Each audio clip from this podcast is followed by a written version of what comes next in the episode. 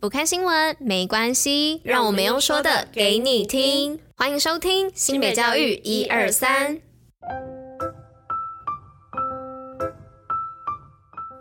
Hello，大家吃饭了吗？我是珍珍，我是拉拉，大家午安，午安。今天是六月八号，礼拜四，新北教育一二三的第两百九十集，同时是第三季的第一百零一集哦。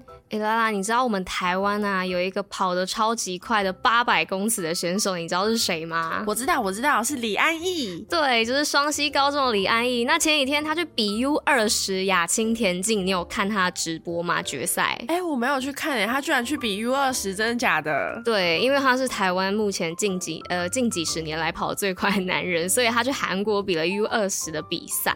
然后最后，因为你没有看直播，我是有说看直播的人，我跟你讲一下，他一开始在跑的时候，他就是因为他是跑第一道，然后可能因为安逸平常在台湾，他比较少跑第一道，然后就是中间的时候就有看到他稍微有点被卡在里面，然后后来呢，就是他在要就是大家要转跑道要全部都开始往里面跑的时候呢，他就冲出来，然后就有曾经一度是跑上第一名的，只是在最后的时候，可能因为配速的问题吧，所以就是还是有稍稍的就是被日本的那个选手就是超过了，但是呢，他还是跑出一分四九四四的成绩哦，应该算是他八百公尺。的一个新的纪录，超级强的银牌诶，台湾之光。无论如何能拿到银牌已经是非常厉害的事情了。是的，那接下来七月呢，他还要代表台湾到泰国比亚洲田径锦标赛哦，就是大家知道的亚锦赛。那请大家再继续为他加油哦。那暑假他也会持续的再继续练习，希望呢他可以替台湾拿下金牌哦。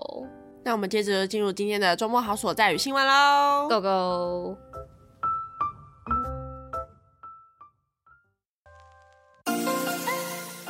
新北周末好所在。哎，那很久没有报新北周末好所在了。那今天的新北周末好所在要报哪里呢？是要来报我们的双溪荷花季开跑啦。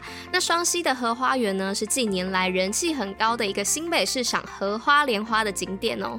那在地的农民呢，采完全无毒的方式细心种植。那产地的面积呢，多达七点五公顷，完全不收门票，免费开放给民众参观。那荷花季呢，为每年的六到八月哦。那双溪的荷花园内啊，会有各式各样的荷花。睡莲、大王莲等等，那美丽花况呢，让大台北地区的游客也能就近欣赏到专属夏天的景色哦。那因为是不收费的景点，那大家来看荷花的时候，也要爱护这种得来不易的环境哦，不要随意的踩踏、破坏，还有摘花，那更要落实垃圾不落地的美德哦。那趁着周末，带着全家大小一起来赏荷花吧。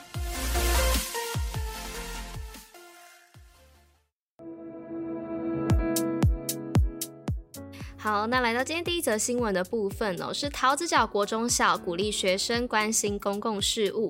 那继台湾大学经济系学会会长选举，新北市桃子角国中小教师呢日前在网络上贴出校内学生联合服务会会长的选举公报。那最特别的是呢，有候选人提出更改禁止带饰品的规定，尊重不同的文化习俗。那台湾是移民社会，有原住民，也有不同时期来自不同地区的移民。那多元文化交织在这片土地上，民主的政治不只是只有投票，更重要的是关心公共事务，并愿意付诸行动去改善现况的不足。那这些政见呢，不仅引起热烈回响，也获得许多肯定。好的，那今天的第二则新闻是中正角力展现斗志，金德杯夺团体双冠。中正国小角力队在一百一十二年金德杯全国小学角力锦标赛中展现超强斗志与实力，创下队史最佳成绩。除了个人部分获得三金六银七铜，同时勇夺高年级及中年级男子组团体双料冠军。那再来是第三则新闻，是东北角首届议长杯绘画比赛，学生画家相展创意。那新北市议长杯绘画比赛呢，是首届在东北角进行哦，包括瑞芳、平西、双溪、贡寮，共有上百件的作品参赛，相当的踊跃，而且学生的作品呢都相当的优秀哦。那日前呢进行颁奖典礼，学生开心领奖，也到现场看到自己的作品被展示出来，感到非常的骄傲，期待未来学生可以创作出更多不一样的作品。好，那今天的最后一则新闻是少年魅力口说营，教育局表扬获奖学生。新北市教育局与联合报系共同举办少年魅力口说营课程，今年辖区二十九个行政区都有开班，总计三十所国中，超过六百位学生参加。最后透过简报竞赛评选出十四位学生获奖，教育局也特别颁奖表扬。教育局表示，人生不论是求学、工作阶段，口语表达都是一个重要的工具，能够精准的表达，有助于别人了解自己的想法与感受，在将来利于工作顺利推展。希望每位学生都能从课程或是生活中培养口语表达的能力。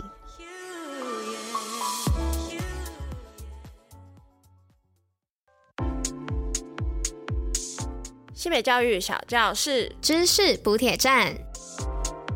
好的，那今天的知识补帖站要来跟大家分享，为什么腰果这么贵？长在树上的毒果实。